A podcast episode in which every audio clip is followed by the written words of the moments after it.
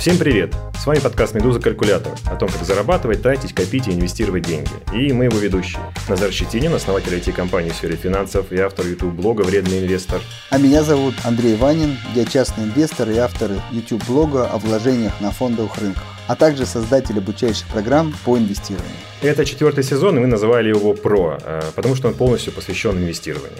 В каждом выпуске мы обсуждаем новости, которые происходят прямо сейчас, и на их примере рассказываем о инвестиционных принципах, которые мы применяем сами и которые можем передать вам. Мы сегодня немножко вас обманули. У нас будет не новость в качестве основы для выпуска, а будет факт просто. Мы с Андреем ну, около 10 лет назад начали свою публичную деятельность в образовательной сфере вокруг финансов. А еще свою публичную деятельность 10 лет э, назад начала компания Тесла. Вот мы в этом смысле ровесники. И я тут э, посчитал, заморочился, что если бы тогда, в 2011 году, например, да, вы купили на 10 тысяч рублей акции Тесла, ну, надо было в доллары перевести и купить, вы там заработали бы, в общем, много, у вас было бы не 10 тысяч рублей, а 3 миллиона рублей. И половину этой стоимости составило бы, конечно, рост э, курсовой доллара, потому что впереди нас тогда ждали крымские события и все остальное. Но 14, по-моему, с половиной тысяч процентов рост составила стоимость просто акций. То есть сами акции компании Tesla выросли с 4 там, до 800 долларов за штуку. И важно, что за все это время, пока компания Tesla росла, Пока мы с Андреем тоже росли, ни разу, ни дня эта компания не была ни у меня в портфеле, ни у Андрея. И получается, что ничего из этой потрясающей истории мы не превратили в деньги. А что с нами не так? Или, может быть, что с компанией Tesla не так? Мы сегодня разберем. Также посмотрим на мир нашими ну, глазами неудачника, что ли, но это еще надо будет доказать.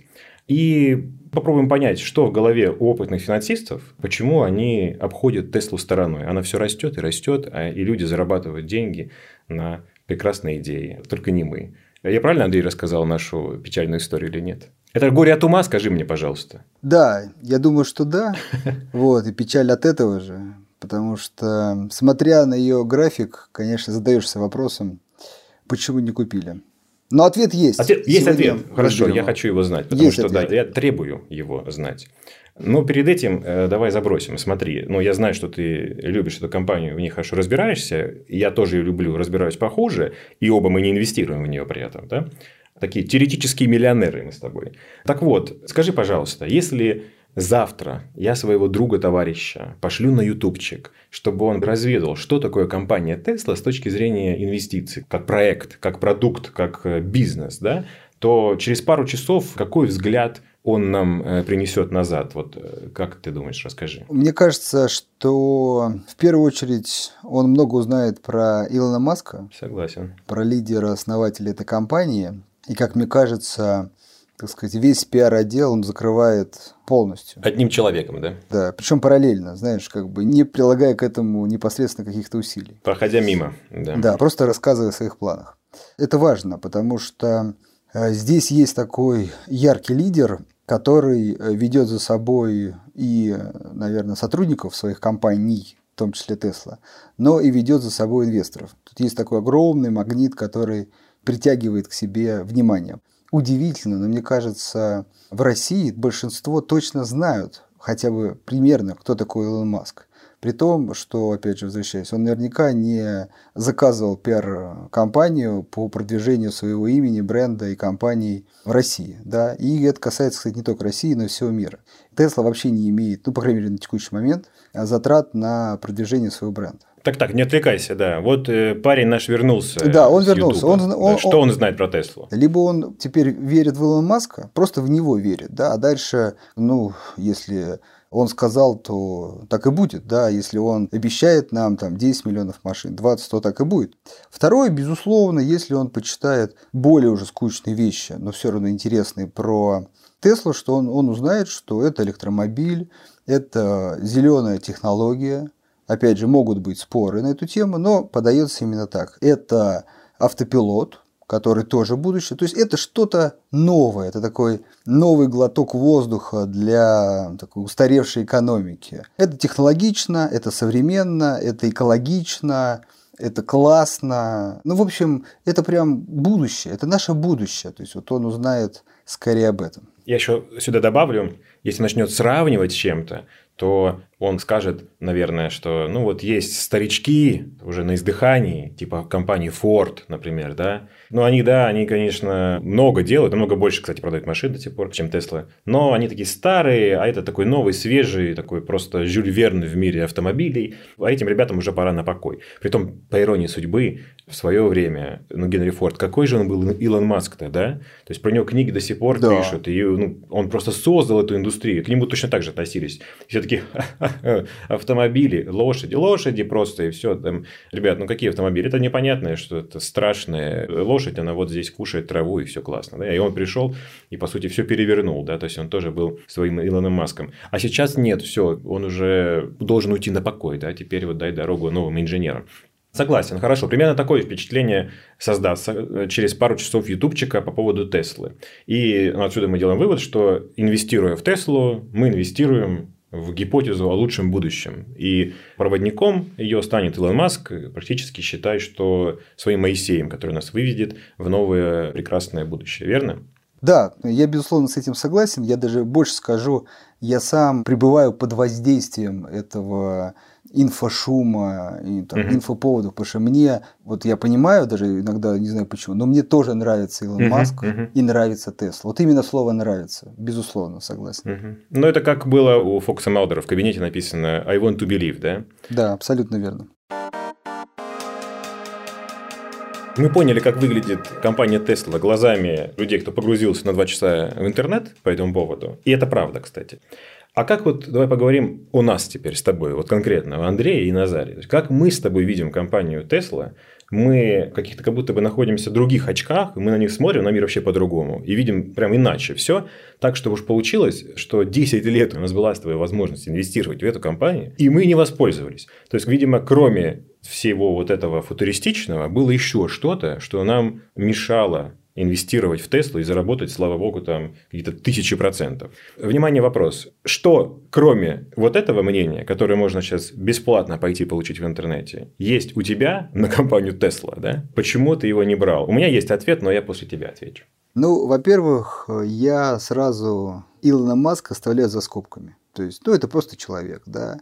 Я стараюсь смотреть на компании. И я тут очень прагматичен. У меня есть любимые мной цифры, на которые я смотрю и пытаюсь делать выводы. И тут все-таки важно разделить, какой мы берем период. Наверное, исходя из твоего вопроса, ты говоришь, почему, например, 10 лет назад да, я не начал инвестировать в Тесла.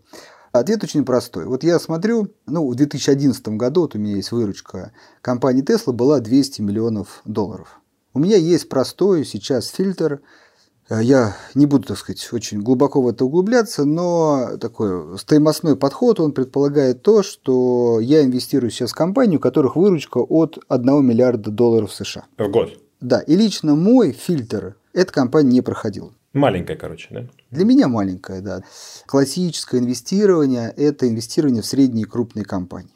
Есть вот крупные компании это лайнер, да, средние это пароход, а маленькие компании это лодочки, да, которые вот пока на море штиль, все хорошо, они прекрасно все плавают. Но как только начинаются кризисные явления, какие-нибудь мировые спады, падение экономик, то лодочку может очень легко перевернуть. И само инвестирование в лодочку требует, ну, во-первых, большего принятия риска. А что такое начинающий инвестор? Начинающий инвестор, он вообще хочет стабильных дивидендов, стабильной прибыли, стабильных показателей. Ну, как ее можно найти э, в такой маленькой компании, которая только зарождается? И поэтому для меня Тесла тогда ну вообще даже на радаре ее не было с ее 200 миллионами выручки. Хорошо, но когда-то выручка добралась до миллиарда или нет? Да, выручка буквально, я тебе больше скажу, уже в 2013, то есть спустя два года стало 2. Слушай, дай я здесь посоветую людям один ресурс, называется он Macrotrends, мы там ссылку оставим в описании. Просто если вы захотите смотреть выручку историческую по Америке, то вот можно там 15-20 лет истории посмотреть по американским компаниям там. Так вот, да, 13 год, да. выручка миллиард. Молодой красивый Андрей смотрит на выручку. Так. Смотрю на выручку, она появляется. О, появилась новая компания. На самом деле так и случается в моем ежегодном просмотре компании. О, появляется новая компания с выручкой миллиард. Окей, я смотрю на следующий показатель. А что там у нас с прибылью? То есть там акционерам что-то достается или нет? И вот я смотрю и вижу убыток 74 миллиона долларов. Небольшой убыток вроде бы да, для такой компании. Ну, в общем, убыточный. То есть это компания, которая ничего своим акционерам не зарабатывает. Убыточная компания. Собственно, опять же, классическое инвестирование отрезает эту компанию, так как нет прибыли. Но вот тут все-таки история начинает для меня, по крайней мере, немножко раздваиваться. В каком э, контексте? В том, что все-таки увидя, что до этого выручка была 200 миллионов, а сейчас 2 миллиарда, я, безусловно, понимаю, что компания быстро растущая. А быстро растущие компании, опять же, в моей интерпретации, оцениваются не по текущим показателям, а показателям будущим, то есть по показателям, э, ну, которые планируются, например, через 3, через 5 лет, даже там крупные инвестдома используют прогнозы на 10 лет и так далее.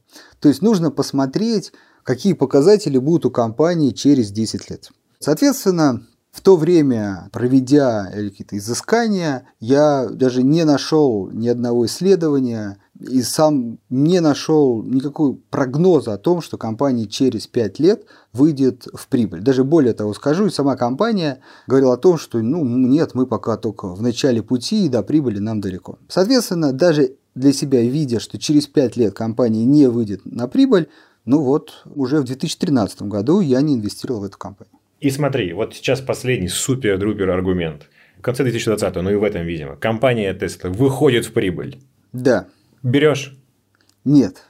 Да ел, и что снова нет. Почему теперь? Смотри, теперь ситуация получше, потому что есть прогнозы. Мы смотрели там JP Morgan, у него прогноз, есть другие авторы, которые рассказывают свои видения. Вот, например, у меня на канале был Вячеслав Голик, который очень любит Теслу, очень много про нее рассказывает, и в чем его огромный плюс, он к этому подходит математически. И вот у него есть прогноз, что через 10 лет, то есть к 2030 году, Тесла, внимание, будет производить 20 миллионов машин. Много ли это или мало? Сейчас Тесла произвела вот по итогам прошлого года, плюс-минус, я же не помню, но 500 тысяч машин. Кажется, она его все-таки чуть-чуть недовыполнила. Через 10 лет это будет в 40 раз больше, то есть 20 миллионов машин. Опять же, много ли это мало? Э, на текущий год Toyota, Volkswagen, каждый, это два лидера, производят по 10 миллионов машин. Чуть больше, кто-то чуть меньше, неважно. Округляем мы тут большими мазками берем, широкими.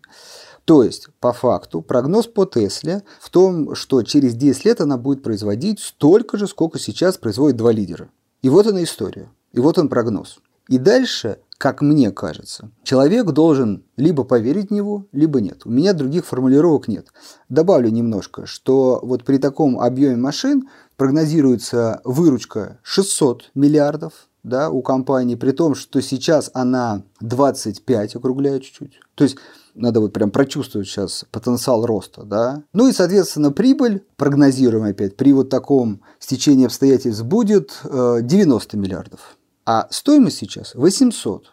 И вот, опять же, ссылаясь все-таки на Вячеслава, это его мнение, ну вот, смотрите, 90 миллиардов прибыль, 800 стоит сейчас. То есть через 10 лет у вас будет доходность более 10% годовых в долларах США, что, ну даже уже и для меня неплохо. Больше скажу, хорошо, инвест привлекательно. Маленький нюанс. Что делать с этой историей? Вот я четко формулирую. Я почитал там, там, там. Тут у меня нету какой-то математической, так сказать, э, модели, которая опровергла бы или подтвердила. Я посчитал, что это слишком оптимистично, очень оптимистично. Более того, я считаю, что как раз Toyota и Volkswagen, и это я сейчас вижу, Раньше для них рынок электромобилей был такой нишевый, они особо его не рассматривали. Но все мы понимаем, что это действительно рынок растущий, рынок перспективный, и они, собственно, тоже потихонечку начинают делать свои электромобили. И вот, мне кажется, в ближайшие несколько лет и будет реальная конкуренция у Тесла. Если она ее выиграет, вот важно, если, и не просто выиграет, она должна э, убить практически главных конкурентов, занять их место, тогда да. Если нет, то эта история не сбывается. Лично я не покупаю потому что я не уверен в этой истории и сейчас. Не то, что я против или за. У меня даже скорее не хватает информации для этого. Я думаю, и ни у кого не хватает. Это вопрос веры. Вы верите в эту историю, вы покупаете. Не верите, не покупаете. Окей, понятно. Теперь мой ответ. Смотри, ну до момента 2020 года, когда появилась прибыль, у меня было примерно то же самое. То есть, если меня спросили, скажем, в 2016, что думаешь по поводу Tesla, у меня был очень короткий ответ – это убыточная компания. Идем дальше. Все. То есть для меня убыточная компания – это компания, которая не создает стоимости акционеру. А я акционер. Поэтому о чем мы говорим, расходимся. Но в этом году переломный момент. Да, действительно, прибыль-то появилась. А люди покупали акцию все время, потому что уже, видимо, уверовали да, в твой прогноз. Или даже не важно, в какие-то такие прогнозы, которых много, где Тесла побеждает всех. Да, есть маленькая оговорка. Это просто самый такой оптимистичный прогноз, ага. я специально привел, где хотя бы оправдывается даже текущая стоимость. Вот, То есть, хорошо. можно сказать, угу. что это самый оптимистичный прогноз, какой я встретил. Да, при том нужно не забывать, что когда происходит сделка, то есть цена растет, то есть кто-то покупает, кто-то продает. Всегда. То есть, ну, кто-то да. при этом говорит, с сегодняшнего дня без меня. И он продает тому, кто покупает такие прогнозы. Окей. Но у меня взгляд примерно другой. Вот ты опираешься на прогноз в этом году, да, когда прибыль появилась, а я на другое. Хотя это тоже прогноз, но мой личный. То есть, я примерно так себе представляю картину. Сейчас, если взять э, всю стоимость компании и сравнить ее с годовой прибылью, которая вот только появилась, ну, поделить всю стоимость на прибыль, получится значение там 1300. Что это значит? То есть компания стоит 1300 прибылей своих собственных. Если по каким-то причинам, мы не знаем по каким, по каким-то, видимо, плохим причинам, так выяснится, что прибыль больше никогда не вырастет, но не упадет, то есть она заморозится во времени, то мне надо будет ждать 1300 лет до того момента, как объем моей инвестиций вернется ко мне в виде поступления чистой прибыли. То есть выходит Илон Маск, говорит, вы знаете, проект был классный, но я понял, что дальше расти не можем, я всю прибыль, которая есть, отдаю дивидендами. И вот я буду окупаться 1300 лет. Ну, и само собой, это немыслимо, то есть плохая идея. Поэтому происходит как бы такой мой диалог с Илоном Маском, который не состоялся, к сожалению. Когда-нибудь, может, состоится. Я прихожу и говорю, господин Илон, я готов сегодня купить акцию, но дело в том, что надо быть более амбициозным. С текущей прибылью я буду окупаться 1300 лет. Я вот готов, например, это, кстати, реальные цифры, ждать, ну, например, 15-20 лет, окей, вот такой терпеливый малый. То есть, вот если 15 лет окупаемость моей инвестиции через дивиденды полностью, я согласен. Для того, чтобы вам показать такую окупаемость, нужно прибыль поднять, там во сколько получится, в 100 раз, правильно? Ну, чтобы примерно получить это значение. То есть, прибыль должна вырасти в 100 раз. И, наверное, в этот момент Илон скажет примерно следующее. Вы очень требовательный акционер, Назар Борисович. Идея понятна, ваше желание понятно, но вы не, даже не говорите, чтобы удвоиться по прибыли. Вас это не устраивает. Вас устраивает x100 по прибыли. То есть, я, конечно, визионер и технологический мессия, но x100, дружище, это слишком. И я бы на его месте, по крайней мере, точно так бы ответил. Поэтому вот этот диалог, он в моей голове случился, и понимаю, что я как инвестор, ну уж очень требовательный. И я понимаю, что тот темп, который он сейчас взял, потрясающий, надо сразу сказать, потрясающий темп, ему нужно, не то, что нужно, ему ни в коем случае нельзя его даже сбавлять, ему даже немножечко надо еще поднажать газку. Возможно ли это или нет? Ну, конечно, все возможно. Да? На велосипеде ездят медведи в цирке, все возможно. Но как бы я как инвестор, и даже, несмотря на то, что он такой крутой чувак, не готов доверить свои деньги и быть таким требовательным и такую задачу ставить своему бизнесу. Это какая-то невероятная задача. То есть, я тоже же бизнесмен, да, у меня тоже есть акционеры, но кроме меня. Если ко мне завтра позвонят мои акционеры и скажут, мы тут подумали, Назар, давай-ка x100 по прибыли за ближайшие 15 лет. Ну, я, скорее всего, попрошу их как-то объяснить, все ли у них в порядке со здоровьем. Потому что на любом рынке нет такого гейна. В общем, в итоге у меня такая другая причина, тоже прогнозная, но я просто как бы не понимаю, как этот очень умный человек даст мне по моей стратегии, по моим целям x100 по прибыли. Я вообще не понимаю. И поэтому я опять очень умный, горе от ума, без этих акций, а они, может быть, через год будут стоить уже там 1600, да? Пока мы будем с тобой об этом размышлять, сидеть такие вдалеке. Вот если чуть вернуться к началу нашего диалога, то как раз если ты пойдешь на YouTube, ну или другие средства информации, ты вполне можешь найти, как он это сделает. Uh-huh. Я могу сказать, что я про Теслу очень много посмотрел вот за последние полгода информации, очень много. И ты знаешь, я еще не уверен, что Илон тебе вот так ответит, скажет, что ты слишком требовательный. Он там тоже маслица в огонь подливает своими прогнозами, рассказами про то, что нам нужно расти. не просто нужно расти, нам нужно бежать. У него же еще есть миссия, что добавляет некой привлекательности. Это про то, что он да, спасает планету, и электромобили – это не то, что там бизнес. Бизнес, само собой, это идея еще, которая а, зеленая, экологичная, современная. И вот я смотрел его ролики по презентации новых батарей, он прямо говорит о том, что парниковые эффекты не ждут. Мы не можем, как э, обычный бизнес, там, потихонечку развиваться, планомерно. Мы должны бежать, у нас нет времени. Поэтому не уверен я к тому, что таких прогнозов нет, даже описательных. Они есть. Опять же, все-таки вопрос, готов ли кто-то на них поставить. Я еще хочу чуть, может быть, с другой стороны зайти. Я вот думаю над тем, как объяснить, почему все же я не инвестировал, Потому что сейчас это, конечно, выглядит как оправдание, ну, когда оно уже так выросло. Очевидно, что инвестировать надо было, да. Ну, задним числом удобно делать такие, да. Да, выводы. да, да. Вот чтобы понять, насколько сложно было принять такое решение тогда, у меня такое сравнение родилось. Это вот равносильно, что перед вами в детском садике ставят там 20 мальчиков, и один из них говорит, что я хочу быть космонавтом. Это очень амбициозная цель, очень сложная, достижимая, достижимая.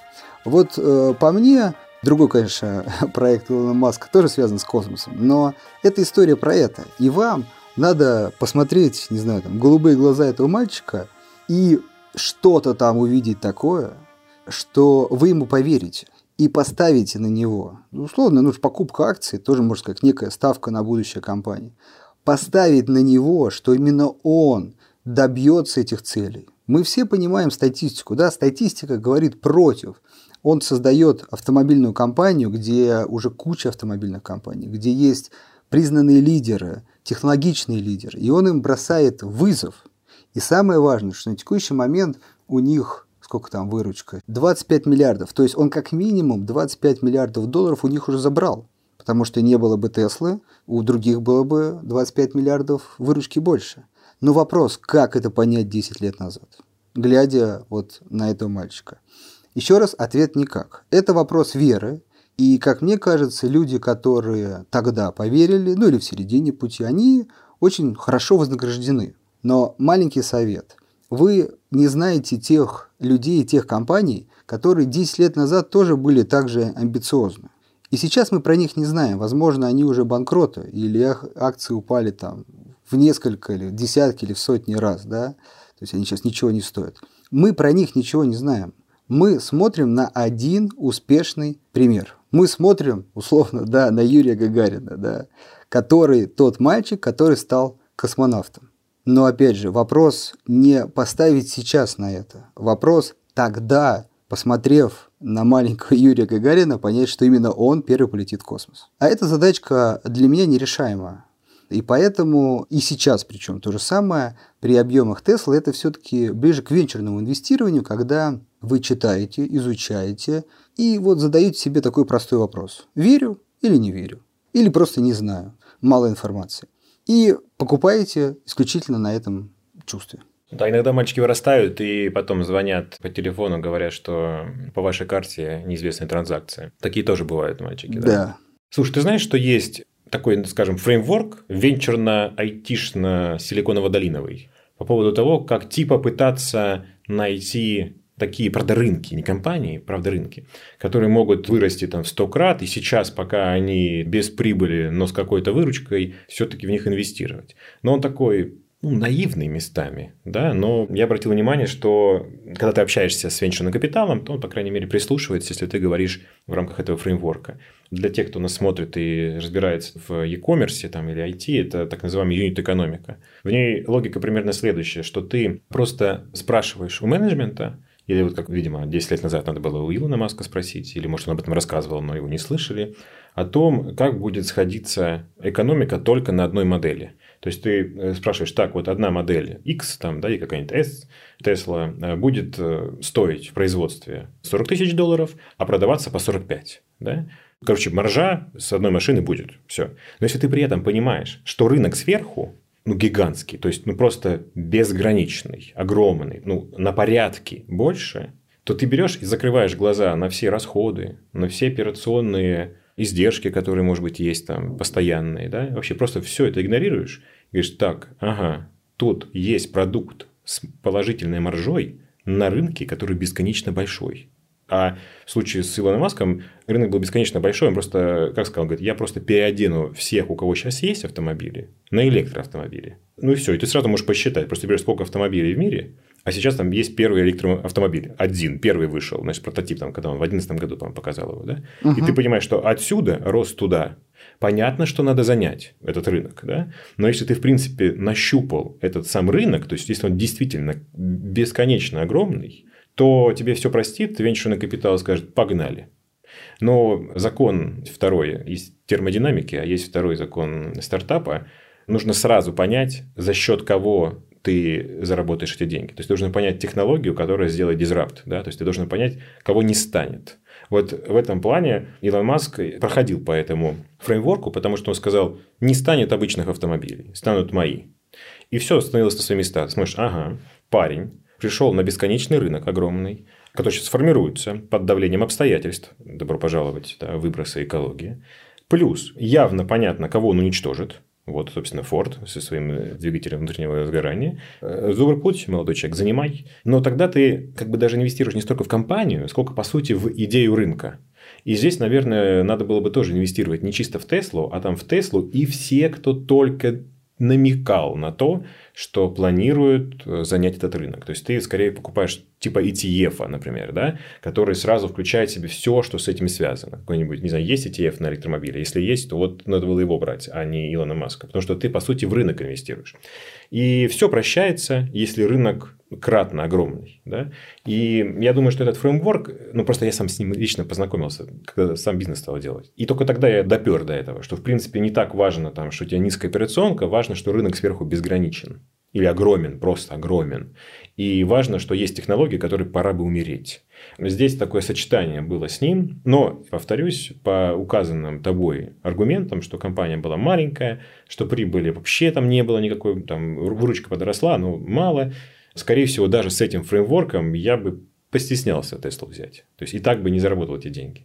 Но сейчас я уже становлюсь смелее. И вот у меня есть в портфеле сейчас компания, которую я купил по этой логике. Ровно по этой. Это компания Э, SolarEdge, да, которая сейчас устанавливает панели солнечные. То есть я точно так же оценил. Я понимаю, что нужно переодеть весь мир в солнечную энергетику. У них 130 э, стран присутствия, да. То есть они как бы международная компания. При этом надо убить старые вот эти мазутные дизельные станции. То есть как бы враг понятен, кого не станет понятно. Рынок огромный, потому что это только начинается. А обстоятельства, ну, собственно, те же. Те же, что Илона Маска. Они давят на эту индустрию нужно меньше выбросов, да. И вот я ровно так проинвестировал, и там, ты знаешь, вот мое оправдание, видимо, это моя как то расплата, что ли, за Теслу, там тоже очень дорого. То есть, там, ну, не так, как Тесла, то есть, не 1300 прибылей стоит компания, она стоит типа 40 прибылей, 80, когда я покупал, было такое значение, представляешь, да? Вот. Но ты покупал, правильно? Да, да. То есть я покупаю вот ровно в то, что просто рынок сверху безграничен, угу. огромен просто. Он вообще только начинается все. И по факту я покупаю с микроскопической прибылью вот компанию израильскую, которая только прибыль начала показывать, но с пониманием того, что они займут огромный рынок. И прикинь, насколько смешно, но там реально что-то за несколько месяцев плюс 100%. Я так никогда в жизни не видел. Вот я, я, я прям понимаю, что вот, я вот тогда не смог, когда был молодой, а вот сейчас смог, да, потому что вот э, Тесла уже уехала без меня, ну вот же есть сейчас, да. То есть это мое оправдание, наверное. Маленький акцент. Ты правильно озвучил, что это венчурное инвестирование. Во-первых, надо это осознать. Человек, когда приходит, вот он такой, я хочу инвестировать. И не видит разницы между покупкой убыточных, но потенциально растущих компаний и компаний стоимости. Вот важный, тут надо остановиться, понять разницу. Вы покупаете стабильность текущую, текущую прибыль, текущие выручки, либо вы покупаете идею безграничного рынка, где эта компания будет ну, либо лидером, либо одним из лидеров. И это два разных подхода. Вот, соответственно, если вы готовы к подходу второму покупать перспективные компании, вы сразу должны понять, что это высокие риски. Это вот тот вот мальчик, который я озвучивал, и вероятность угадать, она ну, невысока, скажем, очень мала. Но если вы к этому готовы, то моя рекомендация была следующая. Забудьте про прибыль. Эти компании должны быть убыточны, они только начинают свой бизнес. Но а, главный критерий у всех этих компаний должна быть быстро растущая выручка. Даже Tesla, да, за первые два года, вот я смотрю, первый год 100% рост выручки, второй вообще 400 как вам, да. Я думаю, что можно даже снизить порог, что у таких компаний хотя бы первый год-два, если брать не вообще стартап, когда нет компании, первый год-два выручка должна расти, ну, наверное, минимум на 30%, а может быть и даже на 50%. То есть вы должны видеть четко рост выручки более 50%, например, последние два года, каждый год. Это говорит о том, что они что-то такое делают, что нужно миру. То есть они получают выручку и причем кратно ее увеличивают. Значит, продукт нужный. Это очень важно, очень-очень важно. И самое важное, что этого продукта, видимо, нет ни у кого других, потому что вот сколько они его делают, у них прям кратно его, то есть затоваривание явно не происходит. Видеоубытки, ну, для понимания, это значит то, что пока эти ребята тратят денег на производство этого продукта больше, чем зарабатывают, чем его стоимость. Это нормально для начинающих компаний. Важно спрос на продукцию. И вот если вы видите эту компанию, Дальше ваши действия могут быть следующие. Можно даже не читать. Вот реально, можно не читать. Потому что это начинается субъективный фактор. Верю, не верю. Можно даже не читать. Просто берете эту компанию. Но желательно взять, не знаю, не менее 20, может быть, 30 таких компаний. Опять же, аналогия с мальчиками. Кто прям вот любит математику или там летать, или что там нужно для этой специфики. Вот просто вот, вот только талант появился, все, берем его. Так и здесь. Выручка – это, можно сказать, талант этой компании. И мы его диверсифицируем максимально, берем побольше таких компаний, потому что очень важно, одна угаданная компания вам, не знаю, 5, а может и порой 10 неудачных инвестиций окупит. Ну, Тесла, опять же, мы приводили цифры, насколько она выросла. Или все-таки, если вы хотите немножко позаморачиваться, вы можете найти такую компанию, просто по выручке еще раз, и почитать ну, части какой-нибудь IT это будет, либо какой-нибудь фармацевтика, либо что-нибудь связанное с зеленой электроэнергетикой. И, в общем, вы читаете и дальше задаете себе вопрос, верю, опять же, не верю. Важно, что есть растущая выручка, какие-то подтверждения есть. И если верите, покупаете. Вот один простой показатель, который ну, позволит вам отличить все-таки часто встречаются, когда вам могут предлагать что-то, у чего и выручка не растет, или растет очень медленно, а там какие-то заоблачные планы, никаких совсем доказательств нету перспектив, и вот это точно покупать не надо. Но если есть рост выручки, то это уже интересная компания именно для такого венчурного инвестирования. Так, Андрей, мы с тобой когда-нибудь сможем ответить на вопрос, если ты такой умный, почему такой бедный? А почему я бедный? Да, действительно. Я, я не бедный. Давай на этом закончим сегодняшний выпуск, мне кажется. Я тоже просто, окей. Но, но без Теслы, хорошо. И на этом все. С вами был подкаст «Медуза. Калькулятор. Версия Про» и его ведущие Назар Щетинин и Андрей Ванин. Если вы еще не подписаны на наш подкаст на той платформе, на которой вы нас слушаете, обязательно подпишитесь прямо сейчас. Так вы не пропустите наши новые эпизоды, которые выходят каждый четверг. И мы будем очень рады, если вы поставите нам 5 звезд и напишите комментарии. Э, так вы поможете продвижению нашего подкаста на платформах. А еще мы внимательно читаем все письма с вопросами и пожеланиями по темам, которые можно писать на подкаст собакамедуза.io с пометкой в калькулятор. Пока-пока. Пока. -пока. Пока.